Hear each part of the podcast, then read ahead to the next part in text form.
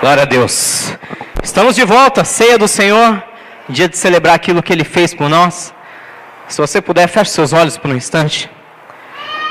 Diga assim comigo, Senhor Jesus, nesta manhã, dependemos única e exclusivamente do Senhor, da Sua vontade, da Sua palavra e do Teu querer sobre as nossas vidas, em nome de Jesus. Fala conosco, em nome do Senhor Jesus. Amém. Pai, nós oramos a Ti, pedimos nessa manhã que somente o Teu Espírito Santo tenha liberdade a partir de agora para se manifestar. Desde já, como igreja do Senhor, nós repreendemos todo o principado, toda a potestade, todo espírito maligno das trevas que se levanta, tentando cegar o entendimento, tentando fechar os olhos e os ouvidos espirituais do teu povo. A partir de agora, como igreja de Jesus Cristo neste lugar, nós declaramos a tua presença e a tua libertação sobre todos. Que venha o teu reino sobre nós nessa manhã, que venha o teu querer sobre nós nessa manhã, que o Senhor venha nos transformar, para que possamos então, Senhor, renovar o nosso entendimento e experimentarmos, como diz na tua palavra, a sua boa, perfeita e agradável vontade para as nossas vidas, em nome de Jesus. Amém. Amém. Graças a Deus. Glória a Deus. Você pode aplaudir ao Senhor? Ele é digno. Toda honra. Como a pastora falou, eu, alguns de vocês eu só estou revendo hoje, depois das férias, então sejam bem-vindos à casa de Deus, ou aqueles que já estavam aqui em janeiro e nós estávamos de férias, de qualquer maneira, é muito bom revê-los. Queridos, nessa manhã, ah, quando a Ana estava ministrando, ela, ela comentou que nós estamos num seminário nesse final de semana. Nós tivemos num seminário de adoração sobre louvor e adoração. E muitas pessoas confundem o foco quando se fala de louvor e adoração. Muitas pessoas pensam apenas em música, apenas em artes, em dança. Mas adoração ela é muito mais do que isso. Na verdade, uma das coisas que mais me impactou quando eu vi lá é uma verdade universal que a música é apenas um produto da adoração. A música é apenas um produto daquele que é um adorador. Música sem adoração não vale de nada. Tocar, cantar, pular, dançar, sem ter um coração íntimo de Deus, é perda de tempo. Por outro lado, um verdadeiro adorador não depende de um violão, de um teclado, de uma bateria, de um microfone. Um verdadeiro adorador tem isso como estilo de vida. E eu quero falar com vocês nessa manhã algo que o Espírito Santo me colocou ontem à noite ainda no meu coração. Eu quero falar hoje com vocês sobre o privilégio da intimidade. O privilégio da intimidade com Deus. A palavra de Deus diz que é um verdadeiro privilégio aqueles que podem se aproximar de Deus. A palavra de Deus nos ensina que aqueles que podem se achegar diante de Deus, aqueles que têm esse, esse verdadeiro prazer, eles são, de alguma certa maneira, diferenciados dos demais na terra. Eu quero que você abra comigo. Tem um outro microfone aqui? Onde está o. Estou perdido. Achei aqui. Vou deixar aqui pedir para algum dos pastores me ajudar na leitura. Se você puder, abra comigo a palavra de Deus no livro de Salmo. Qualquer um. Estou democrático hoje. Podia tirar daqui, por favor? Pastor? Deixa aí na, na cadeira. Deixa aí, por favor. Livro de Salmo. Creio que todos vocês conhecem o Salmo 91. Algumas Bíblias de vocês podem estar até amarela nessa página, aberto lá em cima de uma de uma estante. Ah, vamos dizer que você nunca viu uma Bíblia aberta no Salmo 91. Fala. Nunca? Ah. Em, ca... em casa eu me lembro que minha mãe deixava a Bíblia aberta no Salmo 91. E eu perguntava, mãe, para que, que essa Bíblia aberta no Salmo 91, mãe? É para Deus abençoar a nossa casa. Amém. Nós sabemos que a palavra de Deus, se ficar lá aberta na estante, não tem muita utilidade. Ela por si só não é um, um objeto que vai emanar bênçãos para dentro da nossa casa. Isso aí é misticismo, isso é qualquer outra coisa.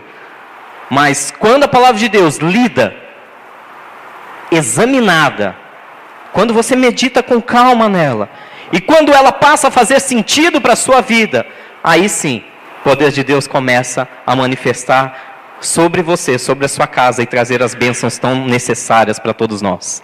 Amém? Salmo número 91. A palavra de Deus diz que aquele que habita no esconderijo do Altíssimo, a sombra do Onipotente descansará. Eu direi do Senhor, Ele é o meu Deus, o meu refúgio, meu baluarte, a minha fortaleza, e nele descansarei. Se você ver o que está dizendo a palavra de Deus, ela não está dizendo que todo e qualquer ser humano terá um privilégio nessa vida. Ela não diz que todo e qualquer ser humano terá um descanso permanente nos braços do Senhor, mas como começa o salmo, você pode dizer comigo: aquele, aquele, aquele, aquele. que habita no esconderijo do Altíssimo. Esse sim, a sombra do Onipotente descansará. Pastora, pode ler até o versículo 3, por favor? Salmo 91, versículo 1. O que habita no esconderijo do Altíssimo e descansa à sombra do Onipotente, diz ao Senhor: Meu refúgio e meu baluarte, Deus meu em quem confio, pois ele te livrará do laço do passarinheiro e da peste perniciosa. Se nós formos adiante, se você ler comigo o versículo 7, tem uma promessa onde quase todo crente gosta de repetir. Eu ouvia isso da, da boca de tanta gente. Quando, desde o primeiro dia que eu entrei na igreja, eu ouvia todo mundo falando isso. Porque mil cairão, quer ver como vocês sabem? Mil cairão ao teu e dez mil à sua, mas tu não serás atingido. Versículo 7 diz isso. Tu não serás atingido. E eu via tanta gente repetindo isso. Eu tinha um amigo de faculdade que nem cristão era. E ele conhecia isso. E ele falava: Olha, uma coisa eu sei: que mil cairão ao meu lado, dez mil à minha direita, e eu não serei atingido. E eu falava: De onde você tirou isso? Ele falou: Não sei, minha mãe que falava. Existem algumas condições para que isso aconteça, amém? Amém? Por mais que nós não gostemos de ouvir isso, igreja, a palavra de Deus é condicional ela é condicional. Esta palavra de que mil cairão de um lado, dez mil ao outro lado, e você vai ficar totalmente sem que caia um resquício em você. Essa palavra só serve para aquele que habita no esconderijo do Altíssimo. Aquele que está em intimidade com Deus. Aquele que está na presença de Deus. Aquele que confia em Deus a ponto de orar a Ele. Aquele que confia em Deus a ponto de quebrar todas as barreiras de, de preconceito e dizer: Eu espero em Deus.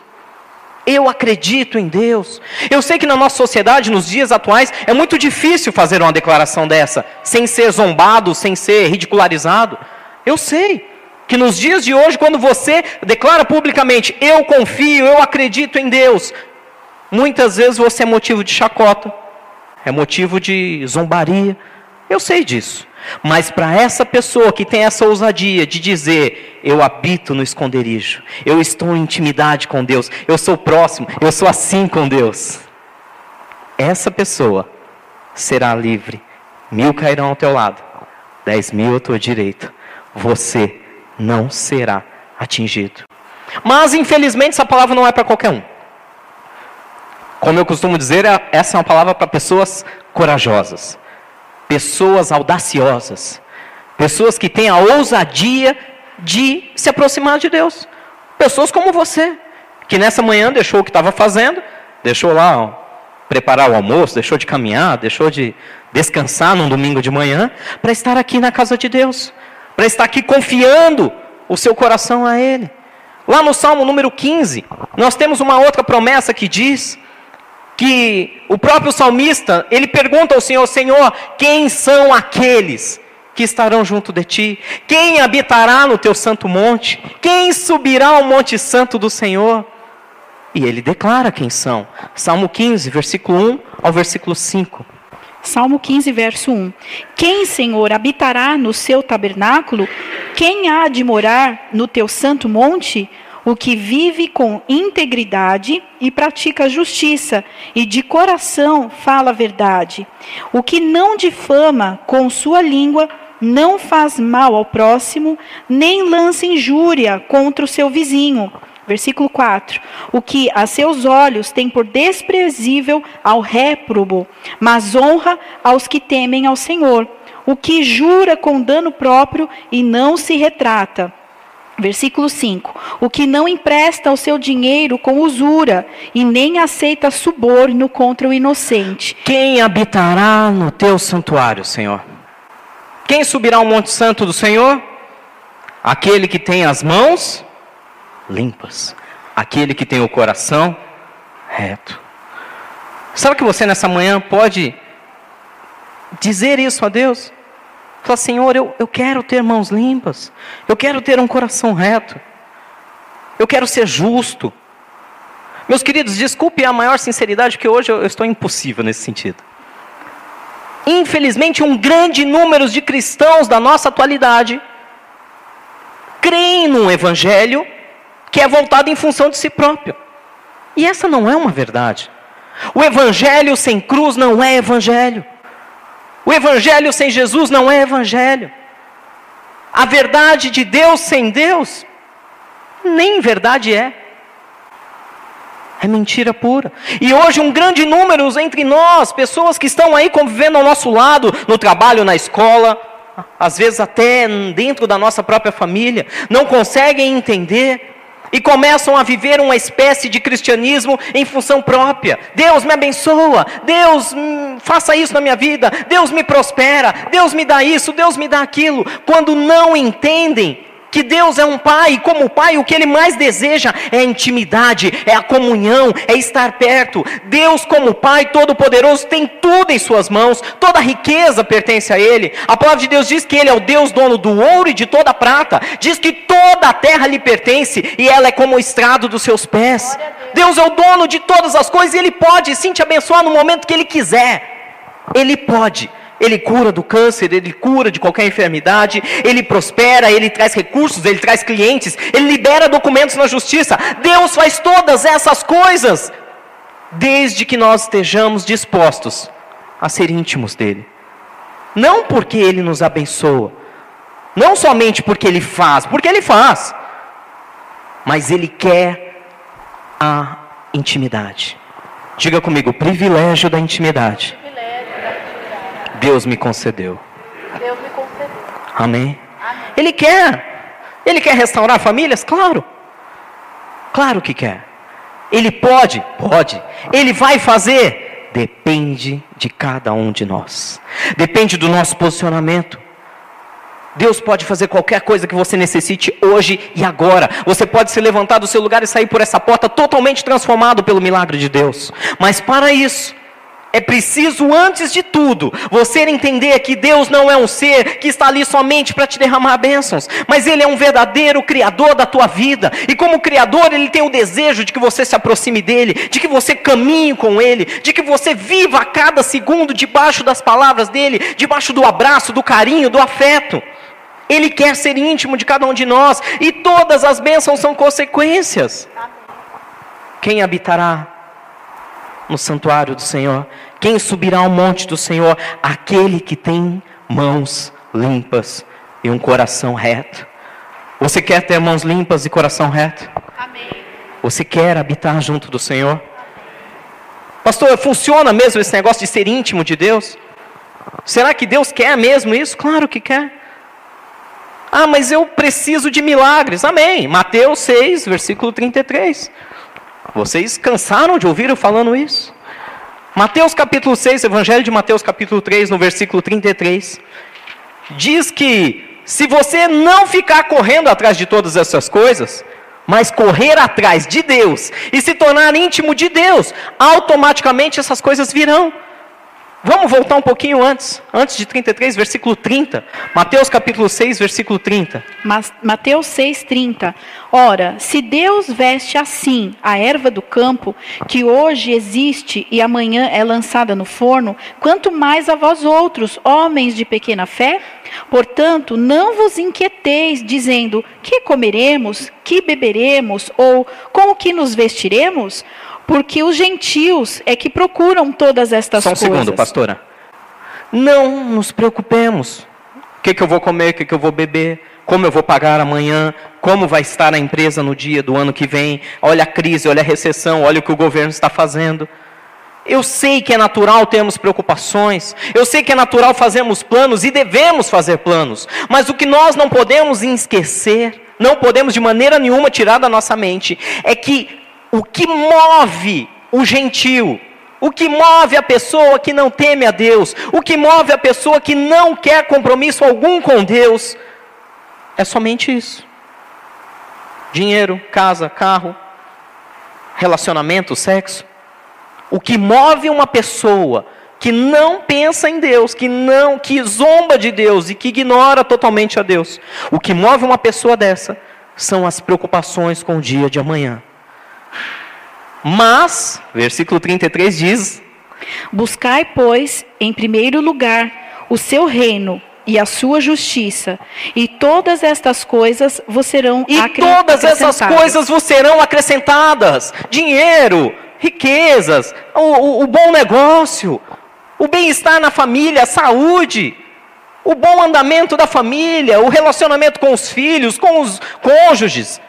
Todas as demais coisas vos serão acrescentadas quando você busca o reino de Deus e a sua justiça. Puxa, pastor, acordei domingo de manhã pronto para receber meu milagre e você vem me dizer que eu preciso é só esquecer do meu milagre. Você precisa parar de correr atrás da coisa errada. Não busque a bênção. Eu sei que é um jargão, mas é a verdade. Busque o abençoador. Busque aquele que tem todo o poder. Ore. Não deixe para chegar só no domingo aqui na igreja para levantar a mão e cantar um louvor a Ele. Faça isso na sua casa. Viva de intimidade com Deus. Reserve um lugar, um momento, nem que seja trancado no banheiro. Eu tenho um problema sério. Eu gosto de adorar a Deus quando eu estou tomando banho. E você sabe, com esse tempo de racionamento, né? O período fica mais curto. Hoje, para ajudar, ainda eu preciso contar essa. Para ajudar, ainda logo cedo acabou a energia. Logo cedo. Aí que meu período de adoração foi menor ainda. Além de ter que economizar água, não tinha energia. Né? O aquecedor a gás não funciona sem energia, então o banho tem que ser frio. E aí foi mais rápido ainda o período. Mas eu gosto muito de reservar um tempo para Deus. Um tempo onde eu estou só. Um tempo onde nem minha esposa participa, porque é o meu tempo com Deus. É a minha intimidade. É o que me alimenta para estar sobre esse púlpito falando com vocês. É o que me alimenta para estar ali depois orando com cada um de vocês, olhando nos olhos e tendo a convicção quando eu digo: Deus vai fazer algo na sua vida. Porque eu sei, eu estou alimentado disso. Eu tenho o meu tempo com Deus que eu não abro mão por nada. Não é a igreja, não é a instituição, não é a comunhão com os irmãos que me faz buscar a Deus. Eu não busco a Deus somente porque eu tenho que dar algo, eu busco a Deus porque eu preciso dEle. Eu tenho que ter um tempo com Ele, eu tenho que ter meu tempo de oração. Nós precisamos disso. Aquele que tem mãos limpas e coração reto, esse habitará para sempre na presença de Deus. Se você se lembrar que Ele pode fazer todas essas coisas, Talvez algum de vocês possa dizer, pastor, mas eu sou tão limitado. Pastor, eu, eu sou uma pessoa complicada. Sabia que o primeiro passo para conhecer a Deus de verdade é reconhecer quem você é? Antes de conhecermos a Deus, precisamos entender quem nós somos. Eu vou falar um pouquinho de mim, porque é difícil falar dos outros. Eu sou um cara complicado. Muito complicado. Minha esposa que eu diga. Amém? Eu sou uma benção, ela disse. Glória a Deus. Fala de novo, amor. Ah, eu sou uma benção. Ela é, ela está profetizando. Boa, muito boa essa. Eu sou um camarada complicado. Eu já contei isso para vocês que quando eu acordo pela manhã, eu, eu tenho dúvida se eu sou um ser humano quando eu acordo. É, eu ainda me pergunto até hoje se nos primeiros 15 minutos após eu acordar eu, eu sou gente. Porque eu fico completamente, eu não sei explicar o porquê. Já, já procurei até ajuda profissional. E um amigo já me orientou que isso é comum. Né? Não vou dizer que é normal, mas é comum num grande número de pessoas que, quando acordam, são completamente, completamente insociáveis. Elas precisam ficar alguns minutos quietas, até que elas entendam o que está acontecendo, até elas discernirem se elas estão sonhando ou acordadas, e eu sou um caso desses. Após esse período passar, graças a Deus, o Espírito Santo se aproxima de novo. Eu creio que até ele respeita, olha aqueles minutos e fala: não, é melhor não chegar perto agora, deixa ele quieto. E após passar desse tempo, eu tento voltar a ser uma pessoa normal. Mas eu tenho manias, eu tenho defeitos, eu tenho falhas, eu tenho verdadeiras maluquices, que cada um de vocês tem algum tipo também. Uns têm toque, né, aquele transtorno obsessivo, compulsivo, por organização, por outras coisas. Cada um tem a sua mania. Todos nós temos manias que literalmente irritam e tiram do sério quem está ao nosso redor. Sim ou não? Sim. Ah, mas eu não faço nada, eu não abro a boca, eu sou quietinho. Eu tenho certeza que isso irrita alguém. Eu tenho certeza. Sabe aquela pessoa que você fala, fala, fala a pessoa só.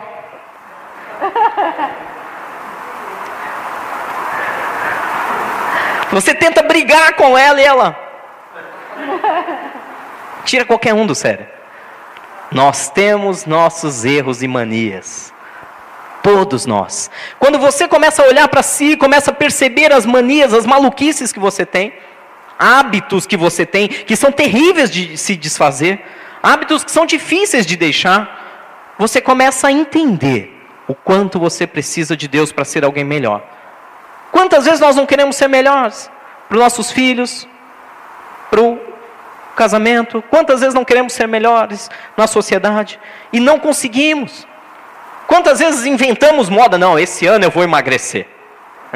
E não conseguimos. Quantas vezes não? Esse ano eu vou aprender grego. Esse ano eu vou aprender grego. E passa um, dois, três anos e não aprende o grego. Não, esse ano eu vou aprender a tocar violão. Esse ano eu vou estudar. E não consegue. Parece que o tempo é difícil, parece que tudo conspira contra os teus desejos de fazer algo melhor. Esse ano eu vou dar um up na empresa e esse ano nós vamos abrir uma segunda, uma terceira filial e parece que tudo conspira para que isso não aconteça. Esse ano o meu casamento vai ser turbinado pelo Espírito Santo. E aí termina, chega no dia 31 de dezembro e você fala: "Puxa, parece que piorou um pouquinho". Parece que entrei em mais lutas, mais dificuldades. Por que que isso acontece? Por que fazemos planos tão nobres e não conseguimos concluí-los? Porque não estamos perto de Deus o suficiente.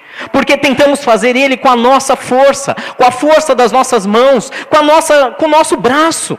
Quando na verdade deveríamos correr aos pés da cruz do Calvário e nos ajoelharmos e dizer: Senhor, eu preciso de ti, eu preciso ser transformado. Eu preciso de mudanças urgentes, ou então eu vou entrar e sair em mais um ano, desculpe a verdade, medíocre na minha vida.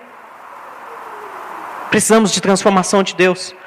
O livro de Romanos, capítulo 12, eu gosto muito desse texto. Versículo 1 diz que nós temos que apresentar os nossos corpos como um sacrifício santo e agradável a Deus. Precisamos entregar nosso próprio corpo físico a Deus, de tal maneira que Ele cuide de nós, porque isso é o nosso culto racional. Isso é uma maneira inteligente de dizer: Deus, tome-me em tuas mãos, faz o que o Senhor quiser. Essa é a coisa mais inteligente que nós podemos fazer: entregar o nosso próprio corpo a Deus para que Ele faça o que é melhor. E diz no versículo 2 que nós não podemos nos conformar com o que estamos vivendo. Se você se conformar com a doença, com a enfermidade, se você se conformar com a falência, com a miséria, se você se conformar com o seu estado de orgulho, de arrogância, de mentira, se você se conformar e ser mais um aí fora na sociedade, se você se conformar com o mundo, você está perdido. Mas quando nós não nos conformamos e buscamos em Deus a renovação da nossa maneira de pensar, nós então viveremos o melhor de Deus. Amém? Amém. Vamos ler. Romanos 12, 1 e 2. Romanos 12, 1. Rogo-vos, pois, irmãos, pela misericórdia de Deus, que apresenteis o vosso corpo por sacrifício vivo, santo e agradável a Deus, que é o vosso culto racional. E não vos conformeis com este século, mas transformai-vos pela renovação da vossa mente, para que experimenteis qual seja a boa, agradável e, e perfeita E não vontade vos de Deus. conformeis com este século, mas transformeis pela renovação do vosso entendimento, para que então experimenteis a boa, agradável e perfeita vontade de Deus. Eu tenho certeza que todos nós, sem exceção, todos nós, sem exceção alguma, entramos por essa porta, mesmo que apenas para agradecer a Deus, mas entramos com a intenção de sairmos daqui um pouco melhor, sim ou não? É uma intenção óbvia. Queremos ser um pouco melhores do que entramos. Queremos sair daqui um pouco melhores do que da maneira como nós agíamos ontem. E isso só é possível, segundo a palavra de Deus, quando você muda a sua maneira de pensar. E se tem uma coisa que de todo o meu coração eu desejo para você nessa manhã, meu irmão, eu desejo de todo o meu coração que você pare de buscar as bênçãos de Deus e passe a buscar o dono, aquele que pode te abençoar automaticamente Ele não vai te deixar faltar nada. A palavra de Deus fala isso claramente, quando Jesus diz lá na parábola: Acaso se um filho lhe pedir um pão, você lhe dará uma pedra? Se um filho lhe pedir um peixe, você vai lhe dar uma serpente? Da mesma maneira, vocês que são maus sabem abençoar os seus filhos, quanto mais o Senhor o fará prontamente, mesmo que pareça tardio para aqueles que o esperam. Deus quer nos abençoar. Mas mais do que abençoar, Deus quer ser íntimo de cada um de nós. Deus quer um tempo seu.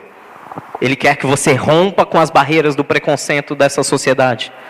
Ele quer que você rompa com as mentiras de que ele não existe. Ele quer que você rompa com todo e qualquer conhecimento humano que faz com que você seja engrandecido, e Ele quer que você reconheça que só Ele é Deus, que você depende e precisa dEle, e quando você não faz isso só de palavra, mas você prova isso através das suas atitudes.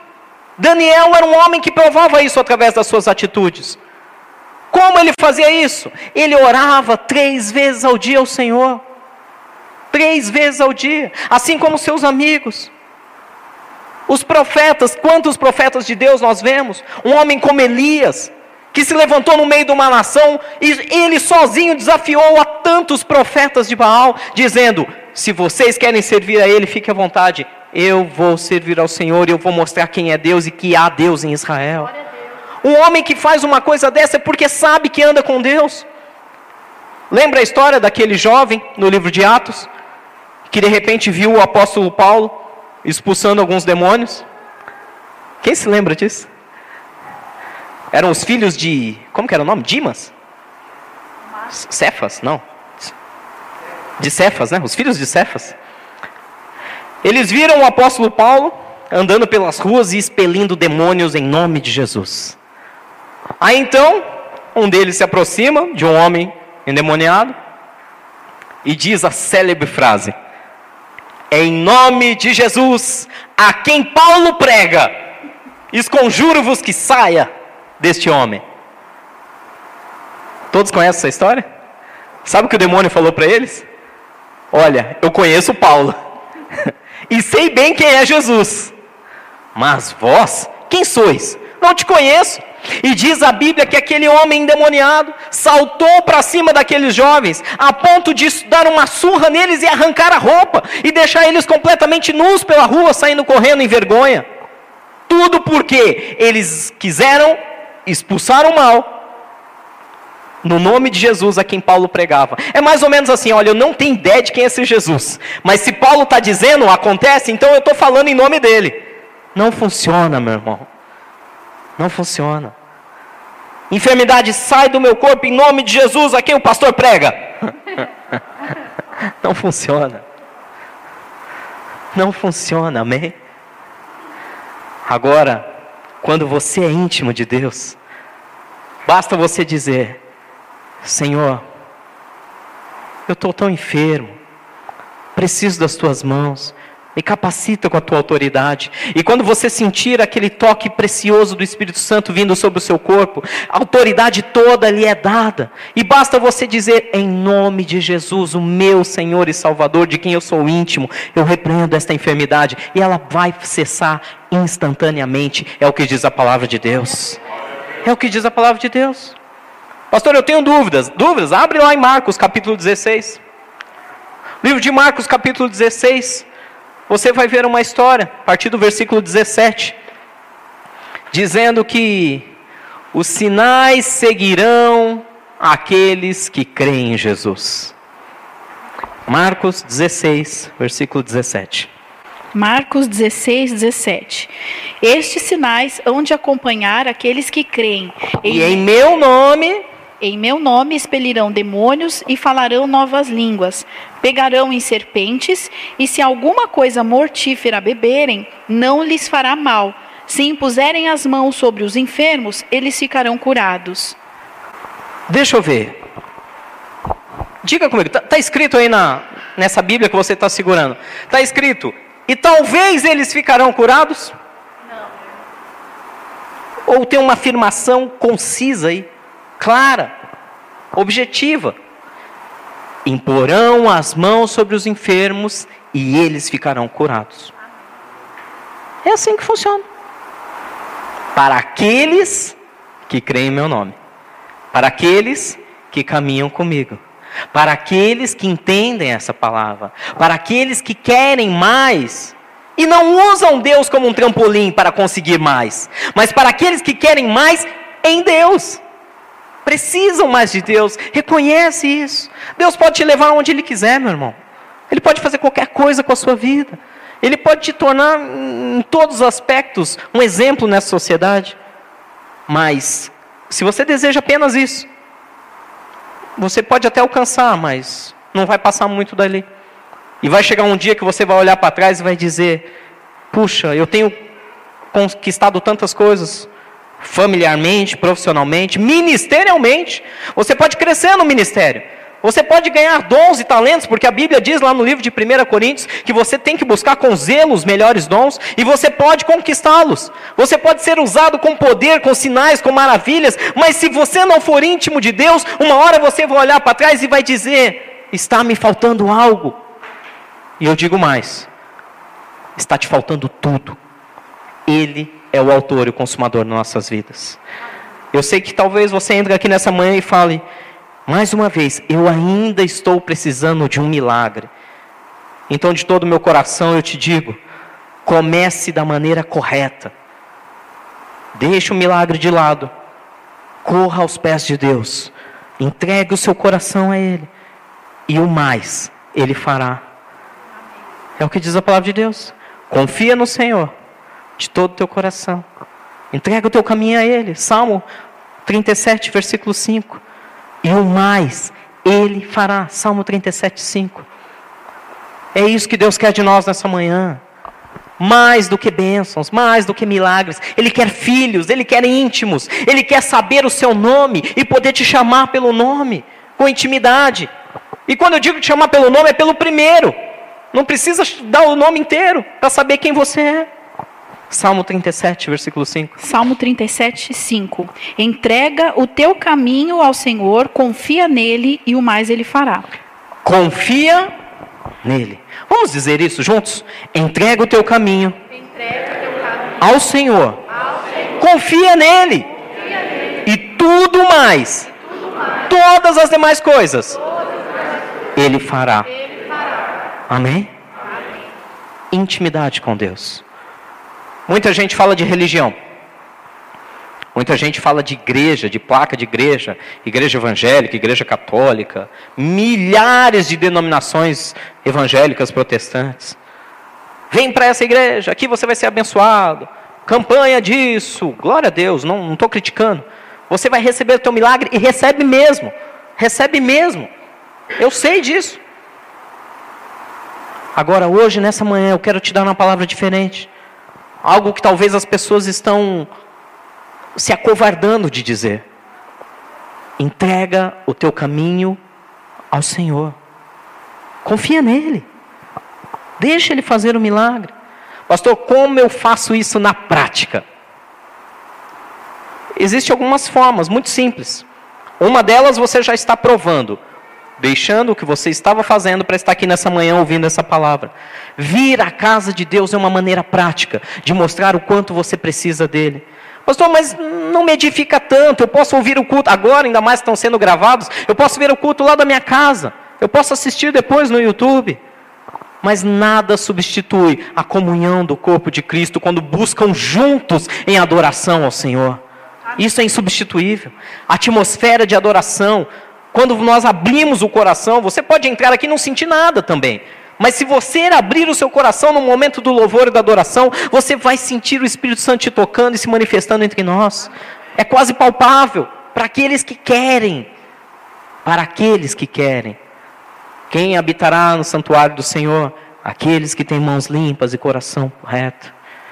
Quando você quer, Deus te purifica e te introduz no meio da congregação dele. Da mesma maneira, você busca o Senhor em oração. Aqui, não. Aqui também, na sua casa. Você precisa aprender a separar um tempo para Ele. Você precisa aprender a separar cinco minutos que sejam do seu dia, no mínimo para Ele. Pastor, eu não sei orar. Oração, meu irmão, é uma comunicação direta. Esquece uh, toda aquela pompa, esquece toda aquela, aquela formalidade. Se tranque dentro de algum lugar e abra, rasgue o seu coração e fale com Deus: Senhor, eu preciso de Ti. Senhor, eu estou passando por um processo tal, isso está doendo na minha vida. Senhor, eu, eu não sei mais o que fazer com relação a essa situação. Seja, uh, seja prático, seja aberto, transparente com Deus sem enrolações. Se precisar chorar, chore. Se tiver que muito que agradecer, dobre os seus joelhos, levante suas mãos e agradeça, Senhor, obrigado pelo que o Senhor está fazendo na minha vida, pelo que o Senhor fez, obrigado pelo curso superior, obrigado pelo trabalho, pela família. Aprenda a louvar a Deus. Pastor, eu não sei cantar, não precisa. Graças a Deus hoje tem MP3 player para isso. Ligue lá, põe um CD, DVD, MP3 player, qualquer coisa.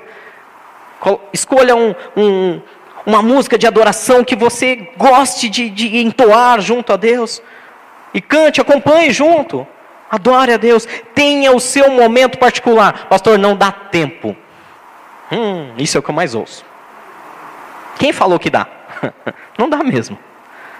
Se eu pegar o meu horário de trabalho mais horário de sono, mais horário de alimentação. Não dá tempo. Não dá tempo. Por isso que a Bíblia chama de sacrifícios espirituais. Sabe o que é um sacrifício espiritual? Você acorda às sete para ir trabalhar? Acorda às seis e meia. No meu caso, precisa ser às seis e quinze, né? Porque eu tenho 15 minutos, você se lembra que eu estou off. Faça um sacrifício.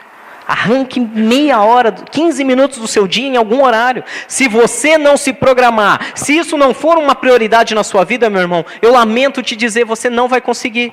É por isso que você não consegue entrando, saindo, estudar um instrumento, estudar um novo idioma, fazer uma academia, porque você não coloca isso como uma prioridade de tempo. Você já está ocupado demais com trabalho, família, eu sei, eu também sou assim. Mas se tem uma coisa que eu não abro mão, é o meu tempo com Deus. Isso é a minha prioridade.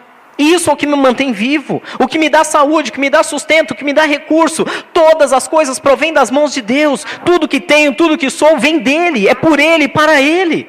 Eu tenho que ter esse tempo, você precisa desse tempo.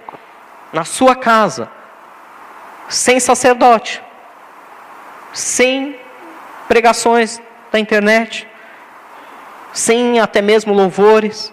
Você precisa ter o teu tempo a sós com Deus. E agradecer, e pedir, e se tornar íntimo dele. O dia que cada um de nós fomos íntimos de Deus o suficiente, para apenas um pequeno som ele já vira o nosso socorro. Isso vai ser uma, um grande um avivamento em todo esse lugar. Quantos aqui têm filhos? Alguns têm filhos bem pequenos, outros já filhos bem grandes. Mas se colocarmos cinco crianças juntas numa sala e você do lado de fora da sala, E se o teu filho, dentro daquelas cinco crianças, chorar, você reconhece quem é ele sem estar vendo quem é, sim ou não? É unânime isso, sim? Se outra criança que não seu filho chorar, você sabe que não é ele, sim ou não? Por quê? Por que você reconhece, mesmo sem ver quem é, você reconhece o choro do seu filho? Porque você é íntimo dele. Amém? Deus é a mesma coisa. Bilhões de pessoas podem estar chorando nessa hora. Ah, então Deus é um Deus carrasco que ignora o choro dos demais filhos. Não.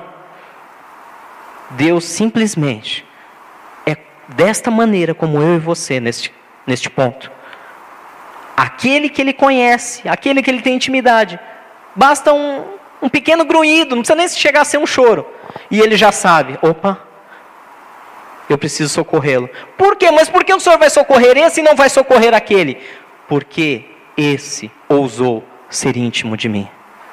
Porque esse eu conheço pelo nome. Pastor, tem fundamento bíblico que você está falando? Claro que tem. O que, é que Jesus fala?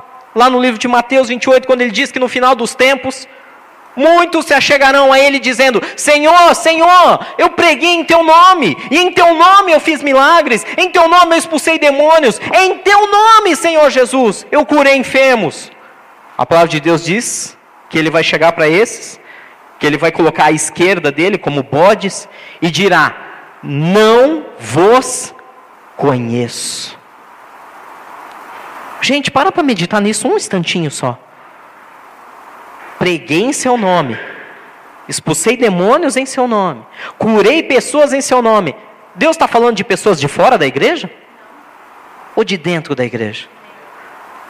Pessoas que supostamente conheciam a Deus, pessoas que tinham dons, tinham talentos, pessoas que eram usadas sobre um altar ou sobre as ruas, pessoas que eram usadas por Deus e que pregaram no nome de Deus, curaram enfermos no nome do Senhor Jesus, expulsaram demônios. Aí de repente chega diante do próprio Senhor Jesus e ele diz: Não vos conheço, não sei quem você é. Se tem uma coisa que aflige o meu coração, que chega a me dar uma angústia, um frio na barriga, é só de imaginar de ouvir uma frase dessa, falando, sendo dita perto de mim: Não te conheço. Mais do que expulsadores de demônios, libertadores. Mais do que pregadores, mais do que dons, talentos sendo usados na igreja ou fora dela. Deus quer intimidade. Por outro lado, ele vai dizer para os outros, para as ovelhas que estão à sua direita: Vinde, benditos de meu Pai. Benditos de meu Pai. Venham para a casa que está preparada para vocês desde o começo dos séculos. E tudo isso por quê? Porque são íntimos dele. Ele os conhece. Eu tinha muito mais coisa para dizer, mas o horário não permite.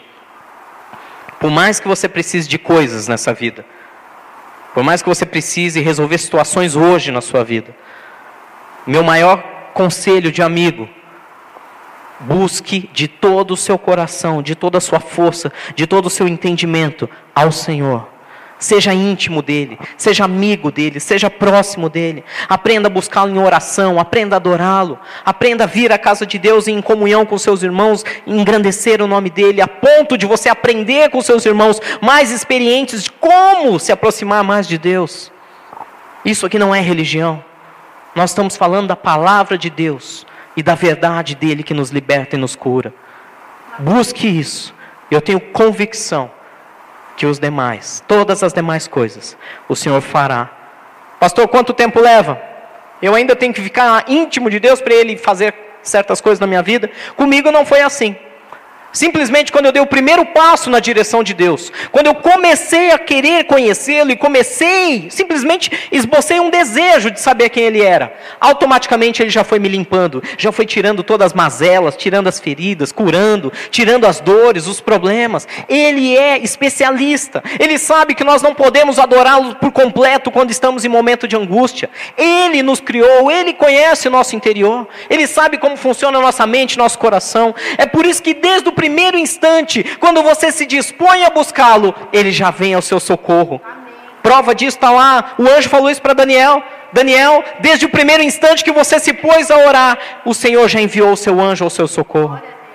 É assim que funciona. Você ainda pode dizer, pastor, eu não sou completamente íntimo de Deus, nem eu. Quisera eu ter essa intimidade muito maior, uma intimidade que eu sonho, a ponto de estar 24 horas conectado com Deus. Mas enquanto isso, Ele vai sondando nosso coração, vendo a intenção e vai nos purificando, nos abençoando e trazendo tudo que nós precisamos. O Senhor é contigo nessa manhã, meu querido. Você deixou muita coisa, eu sei. E você tem suportado muita coisa, eu sei, para estar aqui na casa de Deus. Pode ter convicção que Deus está olhando para isso e está te chamando à intimidade.